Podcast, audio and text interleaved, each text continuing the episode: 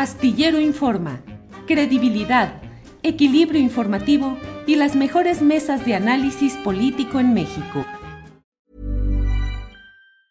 Tired of ads barging into your favorite news podcasts?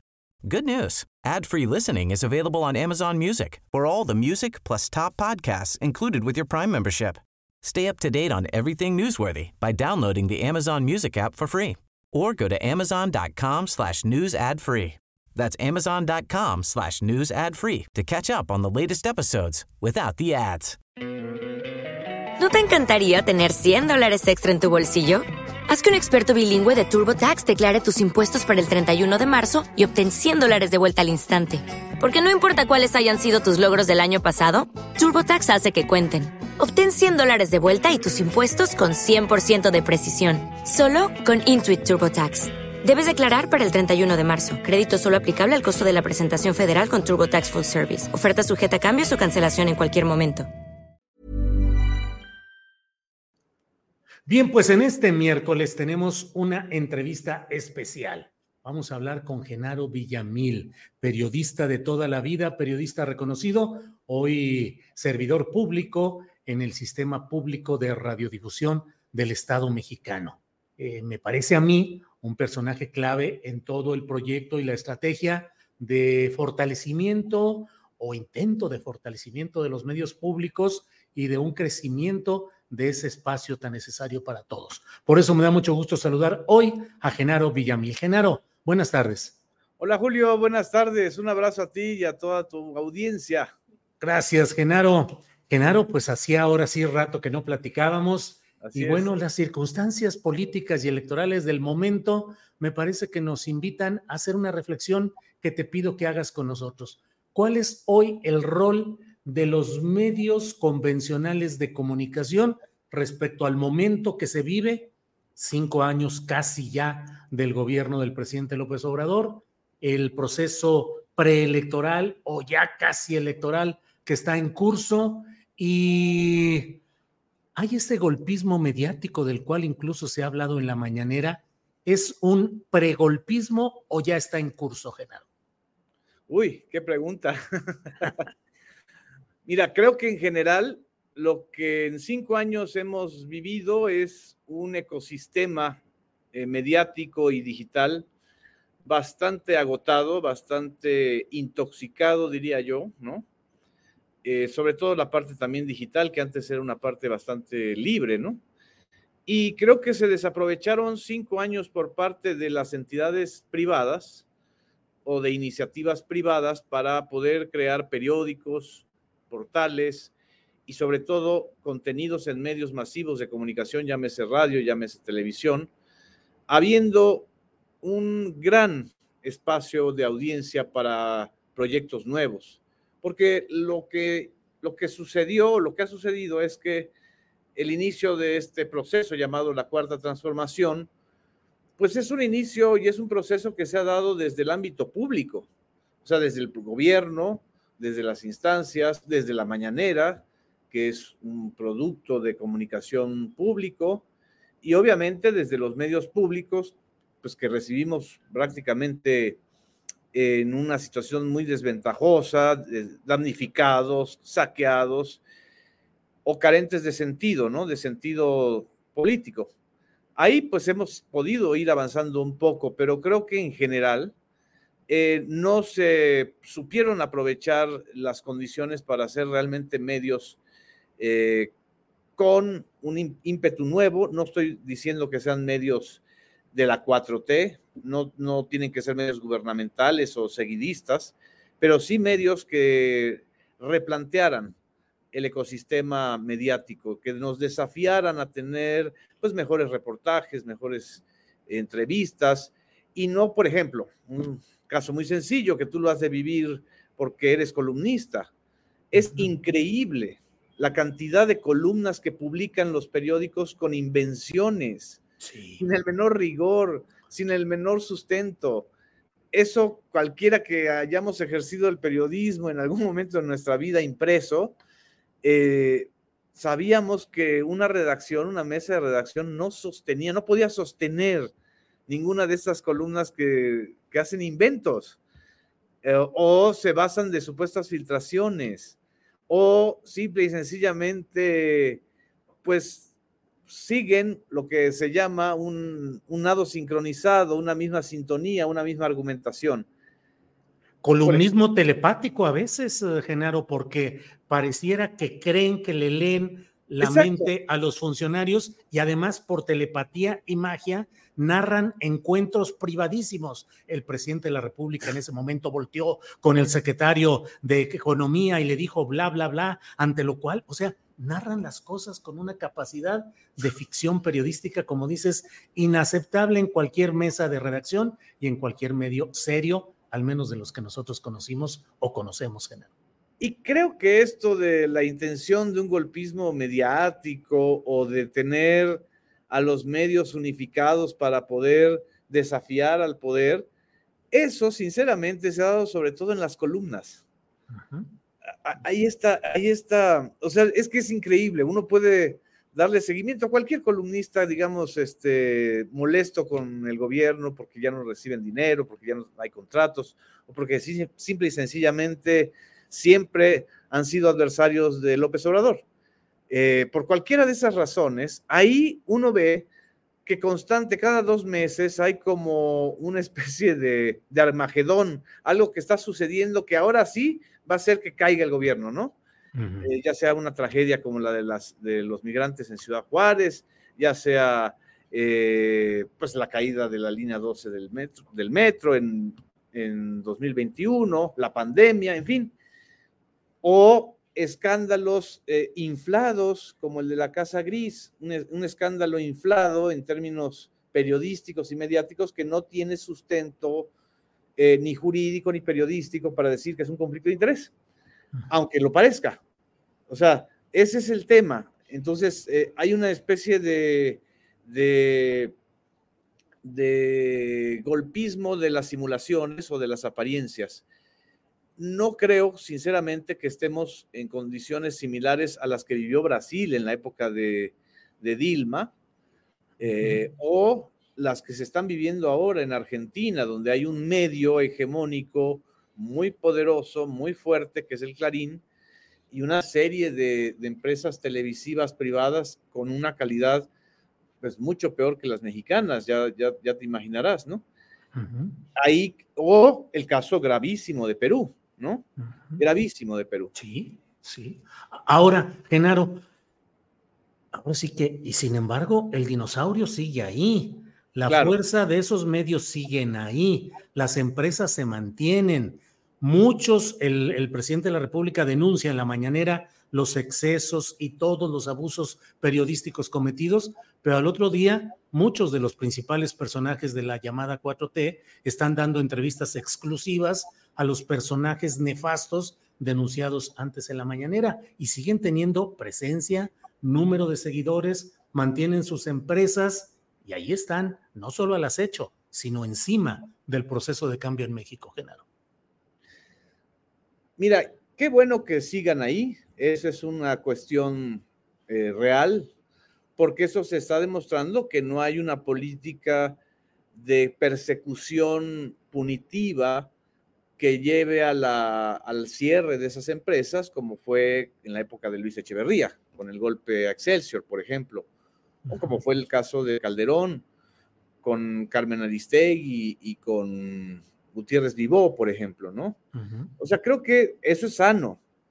Lo que no es sano es que no hayan otras cosas, es decir, que persistan en la reproducción de algo que por, por si fuera poco, no tiene incidencia real en el ánimo y en el termómetro de la opinión pública. ¿Cómo, cómo te puedes explicar, por ejemplo, que tres, cuatro noticieros estelares de la televisión todos los días, todos sin, sin, excepción, su nota principal es un caso de nota roja?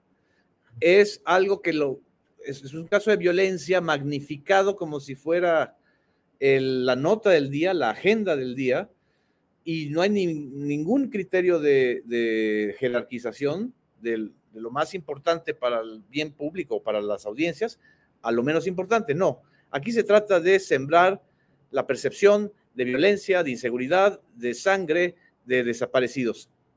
¿Cómo te explicas que eso ocurra todos los días y la encuesta del INEGI reciente diga que la percepción sobre la seguridad ha mejorado?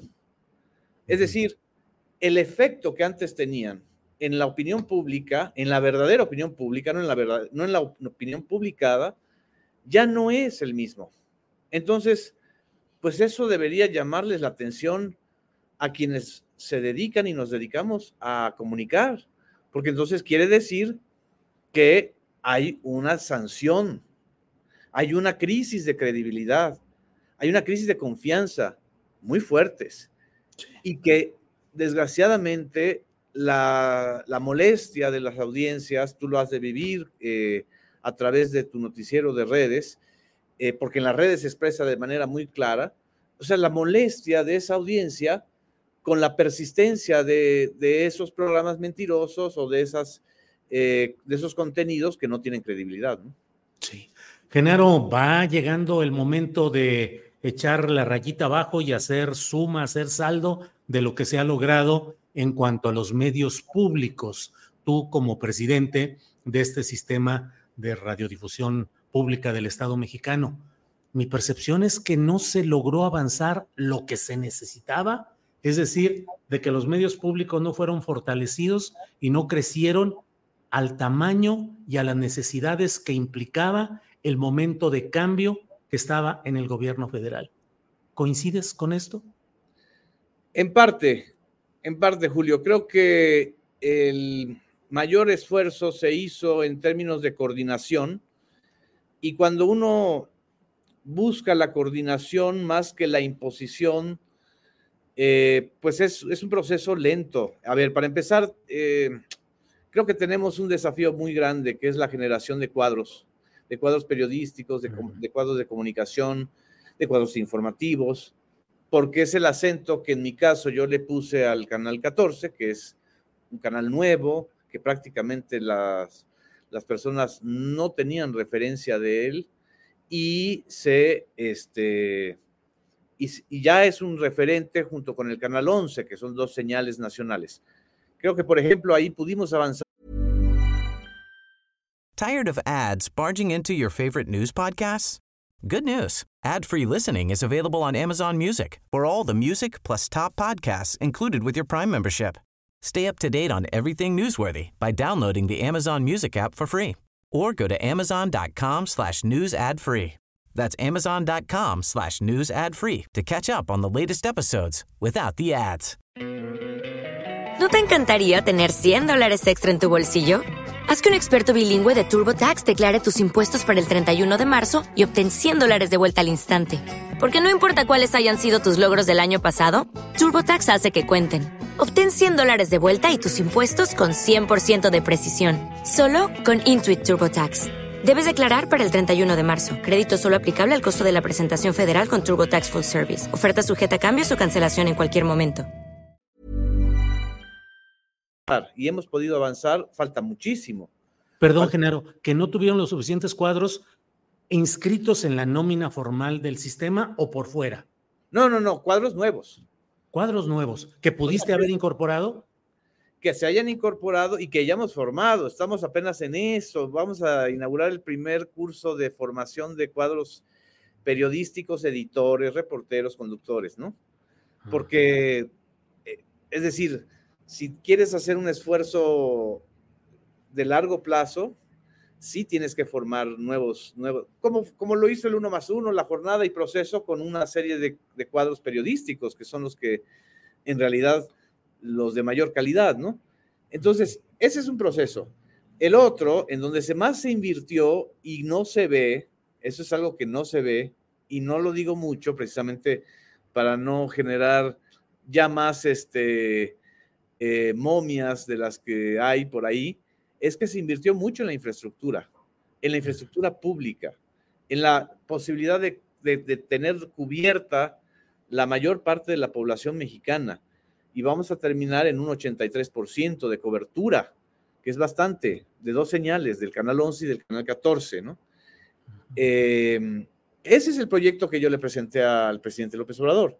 Ese es el proyecto que él eh, avala y apoya, que es un proyecto de retorno de la infraestructura pública para medios, ¿sí?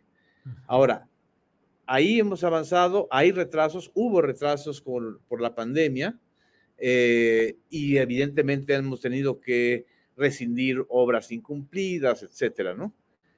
Pero lo otro, que es los contenidos eh, ya eh, renovados por completo, ahí creo que nos ha hecho falta, ¿sí? Y creo que la siguiente etapa, en el periodo que sigue, eh, creo que hay que reforzar mucho ahí, ¿no? Y en muchos otros contenidos que no sean solo los informativos, ¿no? Ficción, series, documentales de más eh, largo aliento, en donde se necesitan recursos públicos, ¿no? Sí. ¿Consideraste, Genaro, al, perdón? Y otro, otro, otro proceso que es todavía más interesante y complejo, que es la coordinación con los 32 sistemas estatales, independientemente del, del gobierno que esté ahí, ¿no? Y ahí hay varios niveles, hay niveles este, de categorías jurídicas, hay, hay este, estaciones que dependen de comunicación social, televisoras que dependen de la Secretaría de Gobierno, de los estados. Hace falta una reingeniería eh, legal y jurídica. Esa es la que estoy proponiendo eh, para el próximo gobierno, si es que queda el gobierno de la Cuarta Transformación. Una ley general de medios públicos que incorpore eh, apoyos concretos, incentivos para la creatividad, recursos que se garanticen con un mínimo de, de porcentaje y compartición de infraestructura, porque si, si estamos cada quien con infraestructuras separadas, pues haces un doble gasto. Yo creo que ese es el tema también eh, por construir, ¿no? Genaro, ¿alguna vez eh, consideraste la posibilidad de hacer un solo noticiero central de los medios públicos mexicanos con una figura periodística fuerte. Yo lo he escrito, lo he comentado en ocasiones anteriores. Yo no entendía, dije, ¿por qué, por ejemplo, Genaro Villamil no conduce un noticiero en forma, dado que el propio gobierno federal ha centrado su fuerza en la mañanera? Siempre dije, bueno, ¿por qué no hacer un noticiero que se distribuya en todas las entidades de la de radio y televisión públicas para darle una fuerza real una fuerza más concentrada al proyecto que están empujando. Desde el principio, o sea, desde el principio lo pensé, lo propuse, ¿no? Eh, te puedo decir que no hubo ningún impedimento de fuera para poder lograrlo. La presión y la... Eh, es lo que un poco te comentaba. Para lograr eso, más allá de tener una figura fuerte, evidentemente no debo ser yo por, por porque además soy titular del, sistema. Este, creo que también necesito dedicarme a esta parte de la, de la, de la ampliación de la, de, la, de la cobertura y creo que había que crear figuras y formar equipos. Ahora sí te puedo decir que ya estamos maduros para eso y creo que para, para allá vamos a tener una noticia importante. Ándale, muy bien, qué bueno. Me alienta, aunque no nos den los detalles, pero, pero alienta, pues. Eh, Saber que... es, es, es, es, exactamente lo que estás diciendo, es muy lógico. ¿Cómo es posible, si lo que estoy comentando, que haya infraestructura de tantos medios públicos y no podamos hacer un noticiero nacional alternativo, ¿sí? Que conjunte a corresponsales, a, a, corresponsales de estados, a columnistas, a, a colaboradores, a, obviamente a, conductores, ¿no? Porque creo que para no copiar el modelo privado, que tiene su lógica y tiene su sentido, yo creo que los sistemas públicos deben tener un equipo de varios eh, conductores y conductoras, ¿no? Porque no es la, el programa de tal persona o de tal eh, conductor, sino es el programa de un sistema público, ¿no? Claro. Genaro, y ¿Qué se viene? ¿Qué se viene en este momento en el cual, bueno, pues ya están los tambores de la guerra electoral, están a todo vapor? Medios eh, privados convencionales eh, que se sostienen, que están peleando, medios públicos en reorganización, entre otros temas el que nos comentas, y las redes sociales con youtuberos y con programas que creo que fluctúan, Genaro, entre aportar información concreta, necesaria, que los medios convencionales no difunden, y también a veces exageraciones en las cuales se endulza el oído del escucha para tratar de tener una mayor audiencia. ¿Cómo has visto críticamente el desarrollo de este fenómeno de los youtuberos que pues me parecen eh, una reacción ante la cerrazón de los otros medios, pero también hay que analizarlos críticamente. ¿Qué opinas, Voy a comentarte algo un poco más teórico, pero que tú lo has vivido y lo viviste recién. Si en los años anteriores, sobre todo en el caso de Enrique Peña Nieto, lo que se enfrentó fue la fusión del poder del rating con el poder político, en este proceso electoral, en el 2024, 2023, 2024, a lo que vamos a enfrentarnos es al poder del algoritmo. Distinto al poder del rating. El poder del algoritmo, lo has padecido, es un poder discrecional en manos de programadores que no periodistas, eh, en manos de grandes empresas multinacionales, transnacionales, poderosísimas, Cualquiera de las empresas de redes es mucho más poderosa que una empresa de televisión nacional ahora, cualquiera.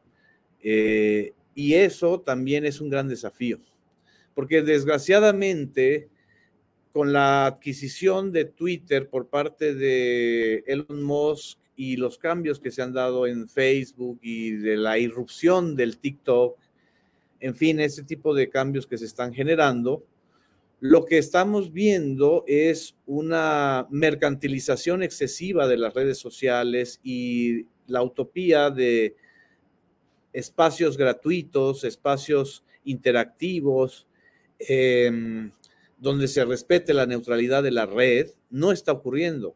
Al contrario, está ocurriendo todo lo contrario. Es la corporativización de las redes sociales.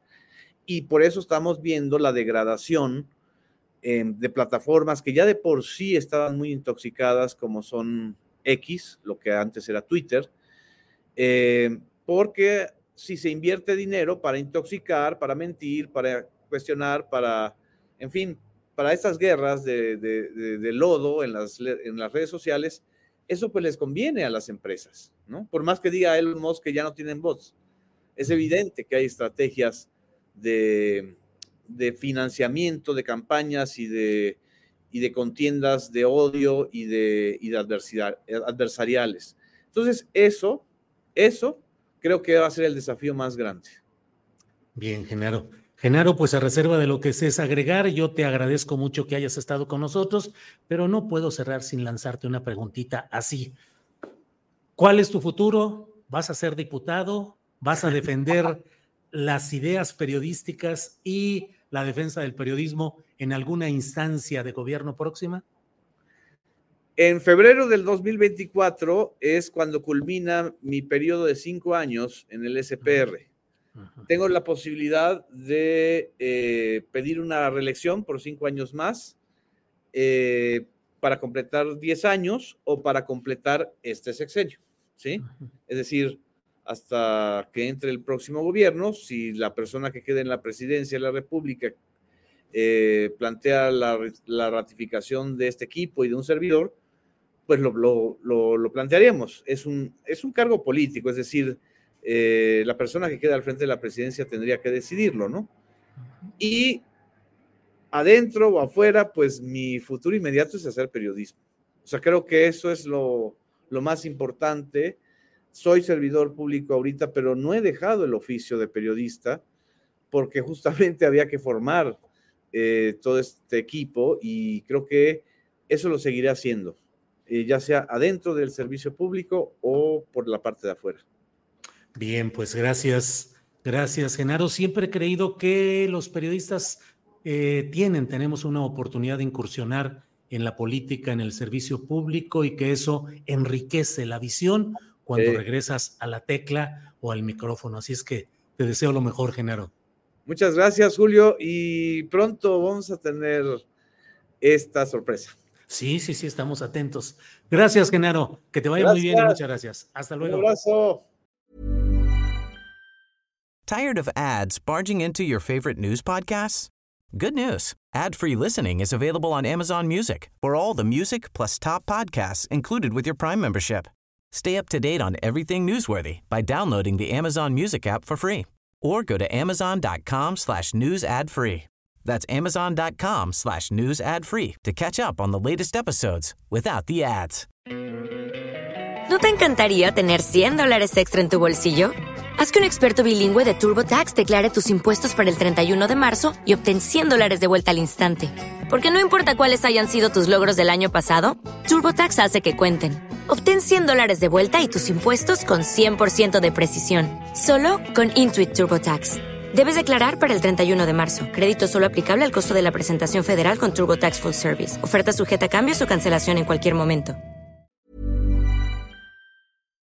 Para que te enteres del próximo noticiero, suscríbete y dale follow en Apple, Spotify, Amazon Music, Google o donde sea que escuches podcast.